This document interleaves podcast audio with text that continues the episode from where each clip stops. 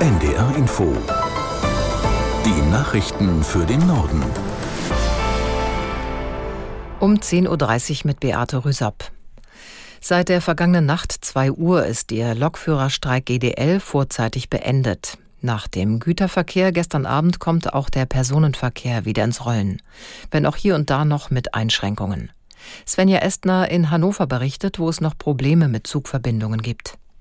Es fallen wirklich nur sehr vereinzelt Züge aus. Grundsätzlich würde der Fernverkehr aber laufen, heißt es von einer Bahnsprecherin. Über das vorzeitige Streikende würde man sich freuen, sagt sie, aber es hätten schnell sämtliche Dienstpläne umgeschrieben werden müssen und Personal wäre übers Wochenende schwer zu bekommen gewesen. Auch die Züge standen ja noch in den Depots und mussten auf die Bahnhöfe verteilt werden. Ab morgen soll aber alles wieder regulär fahren. Beim Güterverkehr rollen die Züge seit gestern Abend und der Rückstau löst sich dort langsam auf. Zu Warnstreiks könnte es bald bei Bussen und Bahnen im öffentlichen Nahverkehr kommen. Die Gewerkschaft Verdi will sich heute Nachmittag zu Arbeitsniederlegungen in mehreren Bundesländern äußern. Hintergrund sind die aktuellen Tarifverhandlungen, die außer in Bayern derzeit deutschlandweit stattfinden. Betroffen sind etwa 130 Verkehrsunternehmen, meist im kommunalen Bereich. Verdi möchte für die rund 90.000 Beschäftigten mehr Geld oder bessere Arbeitsbedingungen erreichen.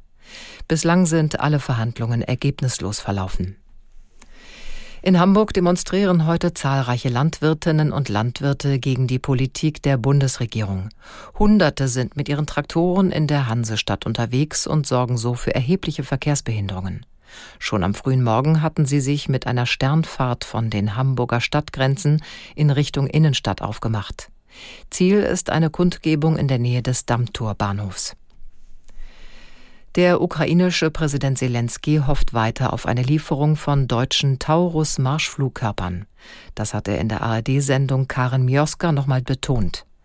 Der CDU-Politiker Otte, stellvertretender Vorsitzender des Verteidigungsausschusses im Bundestag, stellt sich hinter Zelensky.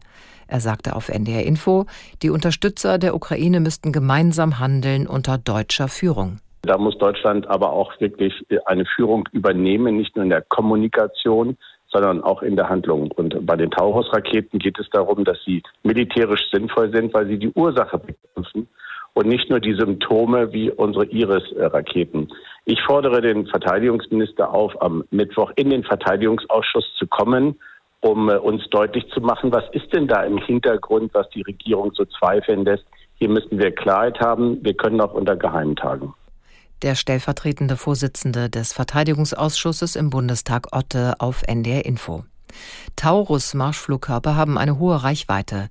Die Ukraine könnte damit Ziele auf der von Russland besetzten Halbinsel Krim weit hinter der Frontlinie erreichen. Der Iran bestreitet eine Verbindung zu dem Drohnenangriff in Jordanien am Wochenende. Dabei waren auf einem Militärstützpunkt nahe der Grenze zu Syrien drei US-Soldaten getötet worden. Aus Istanbul Karin Senz. Widerstandsgruppen in der Region würden keine Befehle aus Teheran bekommen, sagte der Sprecher des Außenministeriums Kanani laut iranischen Medien.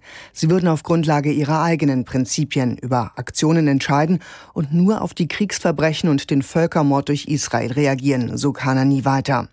US-Präsident Biden hatte radikale pro-iranische Gruppen, die in Syrien und dem Irak aktiv sind, für den Angriff verantwortlich gemacht. Der Sprecher des iranischen Außenministeriums warf Washington politische Ziele vor. Man würde versuchen, die Realitäten in der Region umzukehren und den Konflikt im Nahen Osten auszuweiten. Davor warne man. Er forderte, Israel müsse sofort seine Angriffe auf den Gazastreifen beenden. Man brauche einen Waffenstillstand, um Frieden in der Region zu schaffen. Die katalanische Separatistenbewegung hat offenbar engere Verbindungen nach Russland als bisher bekannt. Das ergeben Recherchen des SWR und mehrerer spanischen Medien. Kai Laufen berichtet. Laut einer Gerichtsakte, die dem Recherchenetzwerk vorliegt, planten die katalanischen Separatisten unter ihrem Anführer Puigdemont ein unabhängiges Katalonien mit der Unterstützung aus Moskau zu errichten. Im Gegenzug für Geld aus Russland sollte ein unabhängiges Katalonien zum Bankenplatz für Bitcoins reicher Russen werden, zu einer Art Schweiz der Kryptowährung. Chats der Separatisten belegen zudem, dass Geld der Separatisten auch über ein deutsches Konto floss. Ein spanisches Gericht will die Russlandkontakte jetzt weiter ermitteln, trotz einer geplanten Amnestie für die Separatisten. In dieser Woche soll das spanische Parlament die Amnestie beschließen, die im Gegenzug für die Unterstützung der Wiederwahl von Ministerpräsident Sanchez im November beschlossen worden war. Nordkorea hat offenbar von U-Booten gestartete Marschflugkörper getestet.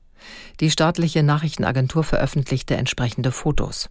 Sie sollen zeigen, wie unter den Augen von Machthaber Kim Jong-un mindestens zwei Raketen die Wasseroberfläche durchbrechen und dann auf einer Insel einschlagen. Die Lage auf der geteilten koreanischen Halbinsel ist seit Monaten besonders angespannt. Nordkorea treibt die Entwicklung neuer Waffen voran und drohte den USA bereits mit einem Atomkrieg. Als Reaktion darauf haben die USA sowie Südkorea und Japan ihre gemeinsamen Militärübungen ausgeweitet. Das waren die Nachrichten.